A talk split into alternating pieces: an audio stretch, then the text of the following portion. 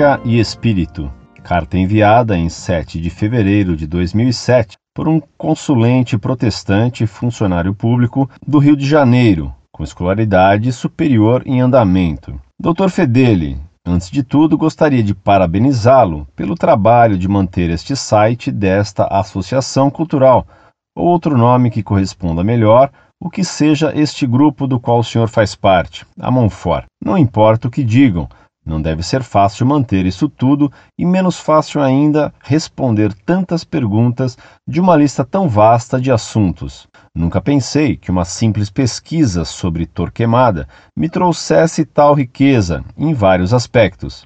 Fui criado em lar evangélico ou pagão, como o senhor considera. Também percebi que o senhor não considera os pentecostais como protestantes. Qual seria a classificação deles então, se não são protestantes? Mas não sei se entendi errado o que o senhor disse, por isso me corrija se esse for o caso. Mas há anos não mais frequento igreja alguma, e logo vou dizer o motivo. Não apenas nasci em lar evangélico, como meu pai é pastor, mas não considere tanto isso, pois não sou um filho de pastor tradicional, não toco instrumento, nunca li a Bíblia, e devo dizer que não me orgulho disso. Não possuo mais ligação com o protestantismo que uma leve, mas importante, noção de cristandade e alguns conhecidos que ainda são evangélicos. No mais, não entro numa igreja faz anos, não frequento faz quase uma década e possuo até certa, para não dizer grande, restrição quanto ao que ocorre nesse meio. Passei anos dentro da igreja sem um aprofundamento no ensino da Bíblia. Passei anos e nunca senti aquele algo que prega a igreja evangélica. Anos e anos achando que tudo era maravilhoso, restrito no meu meio, que hoje chamo de mundo paralelo. E achei muito interessante saber pelo senhor que esse algo teria sido originado por influência do romantismo, afastando a igreja da liturgia como processo de aproximação com Deus. Não é à toa, então, que um país emotivo como o Brasil seja o maior país evangélico protestante pentecostal do mundo. Ocorreu que aos 18 anos pude vislumbrar o mundo como é, ao começar a ler e estudar, por conta própria, mas motivado pela vontade de ser alguém. Foi um processo maravilhoso, mas muito doloroso também. Esse choque me distanciou daquilo que procurou sempre me afastar de algo construtivo. Além do mais, tudo ali não batia, não havia concordância. No fim, todo aquele significado se resumia a crer em algo que não se poderia provar. Isso não é tão negativo quando se possui uma mente vazia e poucas expectativas de vida, mas não funciona com a classe mais aculturada da sociedade, quero dizer, com gente que viaja para o exterior, que ganha mais de 10 mil reais por mês, se é que você me entende. É muito bom crer em algo de forma incondicional, mesmo que não se possa provar, quando não se tem muito nessa vida. E é muito fácil não precisar me esforçar mais e mais porque o porvir é maravilhoso. E mais, aqueles que bem desfrutam esta terra diria até aqueles únicos que realmente desfrutam a terra, não terão sua vez neste porvir maravilhoso, onde praticamente apenas os mais humildes serão beneficiados. O que mais me fascinou nas suas respostas, o que realmente me chamou a atenção, foi que, de repente, percebi no senhor um sentimento de confiança, onde tudo se fecha. O senhor entende? Quero dizer, Embora um amigo meu diga que o senhor simplesmente diga não aceito a bula tal, não considero o papa tal, desconsidero essa frase, e por isso sua fé seja quase que exata, eu acho incrível que não haja questões vagas ou sem respostas para o senhor. Tudo simplesmente ocorreu, ocorre e ocorrerá. Há um caminho apenas. Tudo converge e tudo tem apenas uma resposta. Não há muito espaço para Neste ponto, algo em torno da quinta ou décima pergunta de um diálogo, algum lado dizer: não há resposta, você precisa crer. Claro que em alguma hora o fator crença tem a sua parte, sim, mas até agora não se fez presente, talvez porque ninguém conseguiu ainda tirar isso do senhor por falta de profundidade. Mas é certo que, se existe mesmo esse momento, ele ainda não chegou, pela complexa elaboração da sua fé.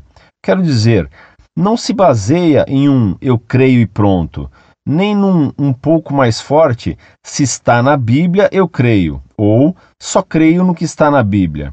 É baseada em fatos históricos, melhor o termo, objetos de pesquisa históricos. Alguém pode alegar que o senhor não consegue responder algumas questões, não responde tudo, não seja oficial ou até que o senhor seja severo, direto, radical e seco demais para responder perguntas, mas ainda para um cristão. Mas o fato é que tais características não apagam o que o senhor diz de correto, no caso, a maioria absoluta de seu conteúdo. Eu tenho algumas perguntas que abrangem questões variadas. Meu texto parece ter sido completamente, digamos, favorável ao senhor. Qualquer um diria que fiquei deslumbrado com suas respostas, exagerei em minhas considerações, ou coisa que o valha. Simplesmente para mim isso é indiferente, porque, se perceber, o texto em si já inclui questões para serem trabalhadas, como o tratamento das igrejas quanto ao ensino, da falta de respostas, das tendências de certos grupos da sociedade em seguirem tal religião, da influência geográfica e, consequentemente, social nessa escolha, da falta de respostas e da exacerbação do sentimentalismo com propósito de suprir esta ausência e outras questões. Além disso, a admiração pelas respostas não pode anular o que de verdade eu disse sobre o Senhor. Mas, de um modo ou de outro, vamos deixar claro uma coisa: embora talvez não seja necessário este alerta, pelo que já é sabido sobre sua sinceridade, gostaria que tratasse minhas perguntas da mesma forma que trata as outras. Se eu disser asneira, estiver estribuchante ou algo assim, trate como melhor aprouver ao Senhor. Tanto não há motivos para eu bajular o Senhor, quanto também não há para o Senhor amaciar quanto ao meu texto, ok? Para mim é até melhor que seja severo, porque, ao contrário dessa gente que adora lhe enviar questões, elas querem atacar por motivos claros, simplesmente gostariam de lhe derrubar para comprovar o que elas mesmas creem uma vez que suas crenças, no que quer que seja, não possuem muita sustentação. E como não possuem profundidade dialética, histórica ou na própria crença que professam, acabam saindo frustradas. Como meu conhecimento, de certo modo, é limitado, assim como minha capacidade de resumo, objetividade e principalmente argumentação, me limito a lhe escrever com o objetivo de melhorar meu conhecimento em questões que realmente me intrigam. Sempre me intrigaram e espero intriguem também outras pessoas, de modo a fazer essa troca uma contribuição à sociedade. Limitada, mas sim contribuição. Quanto à música, um dos assuntos cuja resposta provocou mais atenção em seu site foi a questão da música, ou mais especificamente sobre o rock. Muito mais que um estilo musical, é uma cultura e possui uma gama gigantesca de ramificações e fragmentações diferentes. Desde seu início, quando uniu o country e o blues, tocado por negros e brancos, mexendo com a libido das garotas e pela própria época em que foi cunhado, o rock possui o estigma de rebelde, realmente foi um estilo, de certa forma, libertador.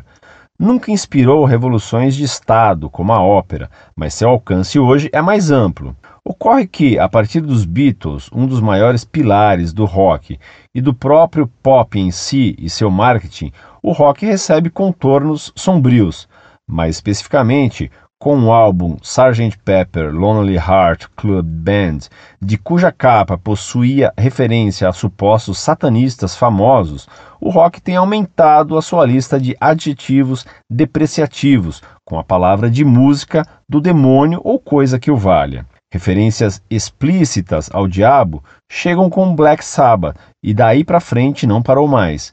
O Saba alegou, certa vez, que as referências eram uma brincadeira e que eles achariam que muita gente gostaria, uma vez que filmes como Black Sabbath, de Boris Karloff, fizeram muito sucesso. Esse é o motivo de hoje não ser possível identificar quem realmente faz adoração explícita, quem faz referência apenas ou apenas quer ganhar dinheiro com o nome do diabo em suas músicas. Mas a questão toda é a seguinte, e vou contar uma história verdadeira para exemplificar. Quando eu era cristão, eu fui à casa de uma garota da igreja e eu disse que gostava de uma certa banda de rock não cristã. Apenas uma banda sem referências satânicas nem nada disso, mas uma banda que era agressiva. A garota falou que não gostava porque achava que aquela música era maligna e disse mais que preferia ouvir Mariah Carey. Refleti sobre aquilo e me perguntei da coerência daquilo. Na nossa igreja era aconselhado que não se ouvisse música do mundo, não cristã. Se o que não era de Deus era contra Deus, então o fato de a música fazer referência ou não ao diabo era indiferente, pois qualquer que não fosse para Deus era para o demônio. Assim, pouco importava se era Mariah Carey, Kitarô, Tangerine Dream, Wagner, Legião Urbana, Black Sabbath, Ramones, Nirvana, Marilyn Manson, Carpenters, Frank Sinatra ou Jorge Aragão, falando sobre flores, velas, mar, oceano, céu azul, mulheres bonitas, angelicais, carro vermelho, encontros com o demônio, inferno, Bíblia ou Jesus. Se a música não tivesse sido inspirada por Deus, era música para o demônio, falando de coisas bonitas e até sobre Deus. Era enganação do capeta. Primeiro, o senhor concorda com isso? Se sim, o que é muito coerente, que tipo de malefícios provoca ouvir tais músicas? Começar a ouvir tais músicas é causa ou consequência na vida dos que ouvem? E não vale falar que pode ser os dois, pois acho que um dos dois acaba por ser mais importante, a causa ou a consequência. A pessoa se identifica antes ou a pessoa começa a ouvir e é influenciada depois? Segundo, por ser explícito, é natural que o rock receba mais ataques, mas se alguns artistas pop entregam suas gravações ao diabo ou algo maligno e as letras e harmonias são agradáveis e suaves, por que este tipo de música, a pop, não recebe a mesma quantidade de ataques, seja sua, seja das igrejas? No caso da igreja que eu te falei, que aconselhava a não ouvir qualquer música não cristã, mesmo ela aconselhava, mas de certa forma, seja por ignorância ou pura incoerência mesmo,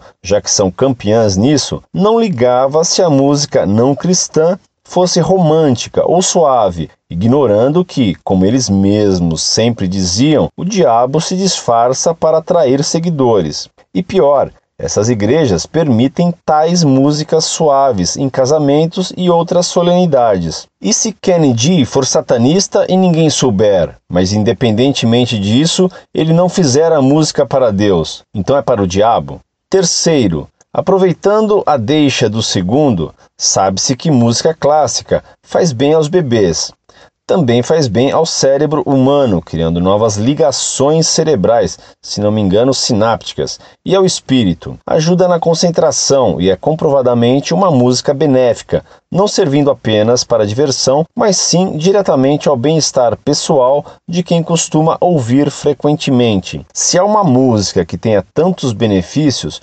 podemos considerar que ninguém fique imune ao som de qualquer música. Pode-se considerar músicas neutras, mas acho isso quase impossível. Vamos considerar que todas as músicas passam sua mensagem intelectual e sentimental. Como intelectual, vamos considerar a parte analítica e mais racional do ato de ouvir a música, como sentimental, a parte mais emotiva. Por exemplo, alguém lendo uma carta de teor triste, usando o intelecto, acabaria por influenciar sua parte sentimental.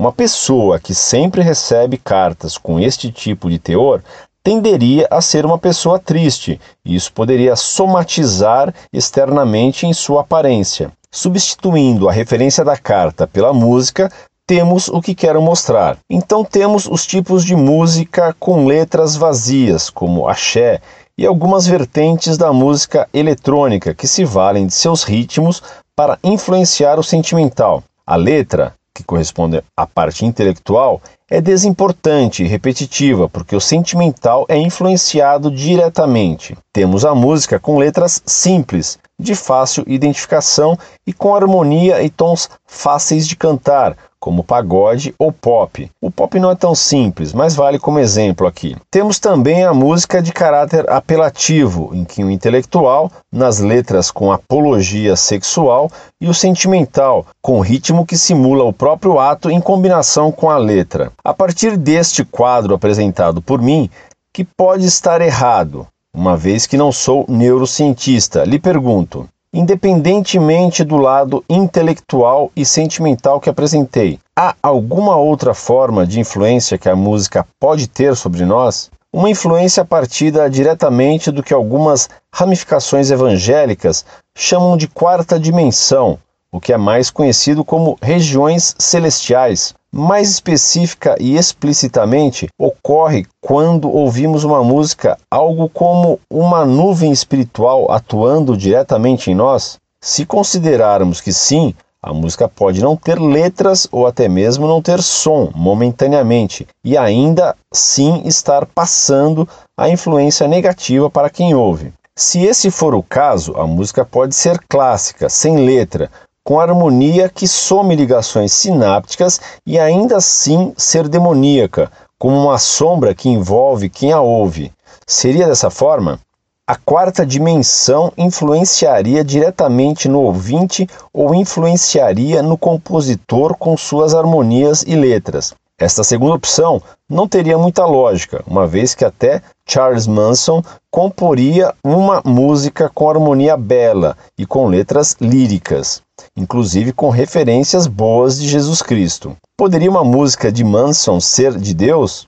Não acredito. Considerando a primeira opção, tudo que prega o Senhor e a Igreja, poderíamos afirmar então que a música seria como uma porta aberta de influência espiritual direta com o inferno e o diabo. O autor deixa influência espiritual mesmo quando não quer, em sua música, e talvez isso seria possível em outros tipos de arte. Se isso for verdade, estaríamos em constantes e invisíveis conflitos de interesse, simplesmente ao andarmos na rua. O senhor poderia expor referências sobre a sua resposta? Feliz em poder ser ouvido e ansioso pela resposta.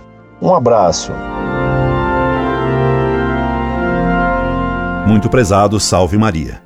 Muito lhe agradeço a confiança depositada no site Monfort, assim como suas palavras de elogio, que tem tanto mais valor quanto provém de uma pessoa que não se diz católica e que teria mil motivos para se opor ao nosso site. Deus lhe pague. Deixe-me, por favor, fazer uma ressalva. Pagão é aquele que não é batizado. As seitas protestantes que ministram validamente o batismo em nome da Santíssima Trindade e para apagar o pecado original. Provavelmente, não me expressei bem sobre os pentecostais ou houve equívoco de sua parte. As seitas pentecostais são protestantes sim, pois que derivam do erro fundamental de Lutero ao se rebelar contra o Papa e ao proclamar o livre exame da Bíblia. Foi desse livre exame que nasceram as milhares de igrejolas protestantes, inclusive as pentecostais. Algumas delas se declaram antiluteranas, mas são protestantes também. Você faz uma observação correta ao relacionar o grande número de pentecostais brasileiros ao emocionalismo sentimental do brasileiro. Haveria ainda que acrescentar, como causa desse número bem grande de pentecostais no Brasil, a influência da RCC e a ignorância religiosa em que o clero mantém o povo que frequenta igrejas. Você coloca um problema sobre a relação da racionalidade com a fé. A fé não é contra a razão. A razão é que nos mostra que Deus existe. As provas da existência de Deus são filosóficas e racionais. Não cremos na existência de Deus. Prova-se que Deus existe. A razão nos mostra ainda que Deus é um só, que Ele é infinitamente bom e sábio, de modo que tudo o que Ele nos revelou é verdade. Claro que há pontos da revelação que estão acima da razão, que são os grandes mistérios da fé. A unidade e trindade de Deus e a encarnação, paixão e morte de nosso Senhor Jesus Cristo. Esses dois grandes mistérios não podem ser provados pela razão. São mistérios porque estão acima de nossa capacidade de compreensão. Cremos neles porque Deus nos revelou. Permita-me ainda reparar que não tenho um sentimento de confiança.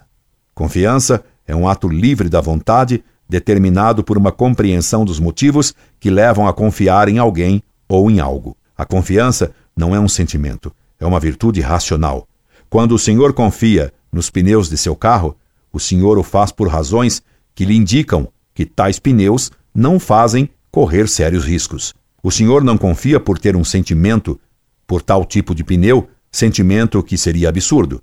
Um terceiro reparo a fazer é que não é verdade que tenho resposta para tudo.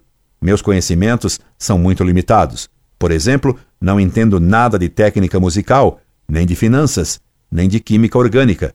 Jamais resolvi um só problema de física, e em matemática, meu limite foi o capítulo dos limites. Não passei deles. Quem tem resposta para tudo é a Igreja Católica, a quem Deus confiou o depósito da revelação. Só repito o que a Igreja ensina. Alguns confundem a sabedoria da Igreja com o meu falar repetitivo do que ela ensina. É a luz que tem valor, não a lâmpada. Não passo de lâmpada sem grande valor e já bem gasta. O senhor me coloca questões sobre rock e música em geral. Repito-lhe que não sou conhecedor de técnica musical e nem sei ler uma pauta. Tratarei então de lhe responder de um ponto de vista mais teórico de filosofia da arte do que de técnica musical. Também o advirto que não conheço esses nomes como Mariah Carey e outros que o senhor cita, e nem sei o que é axé, apesar de desconfiar pelo nome que deve ser algo envolvendo africanismos. Inicialmente, devo dizer-lhe que o modo de colocação de uma protestante que o senhor cita é de dualismo errado. Ou a música é religiosa, ou é do diabo, excluindo a possibilidade de haver música profana de acordo com as leis de Deus. Essa exclusão é simplista demais. Essa colocação dualista levaria a dizer que só a oração é válida e não a conversa entre amigos, ou ainda que só a alma tem valor e jamais o corpo. Só o espírito seria ligado a Deus e o corpo seria ligado ao diabo. Essa posição dualista é típica da gnose. Foi Deus quem criou nosso corpo e nossa alma. O corpo não é condenável. Assim, o mundo das coisas relacionadas com a matéria, o mundo civil, a arte profana, não são condenáveis. Por isso, é possível haver uma arte profana correta, como esta arte pode ser perfeitamente de acordo com a lei de Deus. Portanto, há um lugar para a música profana, não religiosa. Foi da arte popular que desabrochou a arte clássica. Uma canção popular medieval tem uma alegria, uma vida e uma louçânia inteiramente de acordo com a lei de Deus. A música, já o diz Platão, é a mais sutil das artes. Ela é bem pouco objetiva, permitindo uma gama de interpretações muito larga. Ela predispõe a pessoa para algo que ela não explicita claramente, introduzindo na alma humana estados de espíritos vagos que podem levar ao bem ou ao mal. Sem dúvida, existem músicas satânicas, como existem músicas santas. E entre esses dois extremos, há toda uma gama intermediária cheia de matizes muito tênues, difíceis de precisar. O senhor me pergunta se ouvir músicas más é causa ou consequência numa pessoa. Também aí não se pode dar resposta objetiva universal, Há casos em que a decadência começa com ouvir uma música má, e há casos em que a pessoa primeiro diz um não a Deus e depois começa a decair, terminando por ouvir músicas satânicas explícitas. E entre esses dois casos extremos, há de novo a gama infinita de casos intermediários. Em suma, só Deus conhece o que começou em uma alma em concreto, se foi a decadência que arrastou a música satânica ou se foi um gosto mau que provocou a decadência. Não sei o que é música pop, mas quanto ao romantismo, não tenho dúvida sobre sua deletéria e muito sutil, lenta e maligna influência. E claro que o demônio pode usar de qualquer coisa para tentar os homens, inclusive do mau uso da música, o que não significa que toda música não religiosa seja má e condenável, como já lhe frisei. É natural que todo acontecimento exterior repercute em nós, e que devemos filtrar e analisar as repercussões que as coisas produzem em nós, afastando aquelas que nos trazem efeitos maus. Nisso, como em tudo, vale o princípio posto por Santo Inácio nos seus exercícios espirituais, conhecida como regra do tanto quanto. Todas as coisas foram criadas por Deus, são boas, mas devemos usar das coisas tanto quanto nos aproxima de Deus e afastarmos-nos dela tanto quanto elas nos afastem de Deus. Isso vale para as pessoas, para a música, para o dinheiro, o prazer, a fama, o esporte e etc. E garanto-lhe Não existe quarta dimensão coisa nenhuma. Perdoe-me não poder agora prolongar essa resposta. Escreva-me sempre. Incorde Jesus Semper, Orlando Fedeli.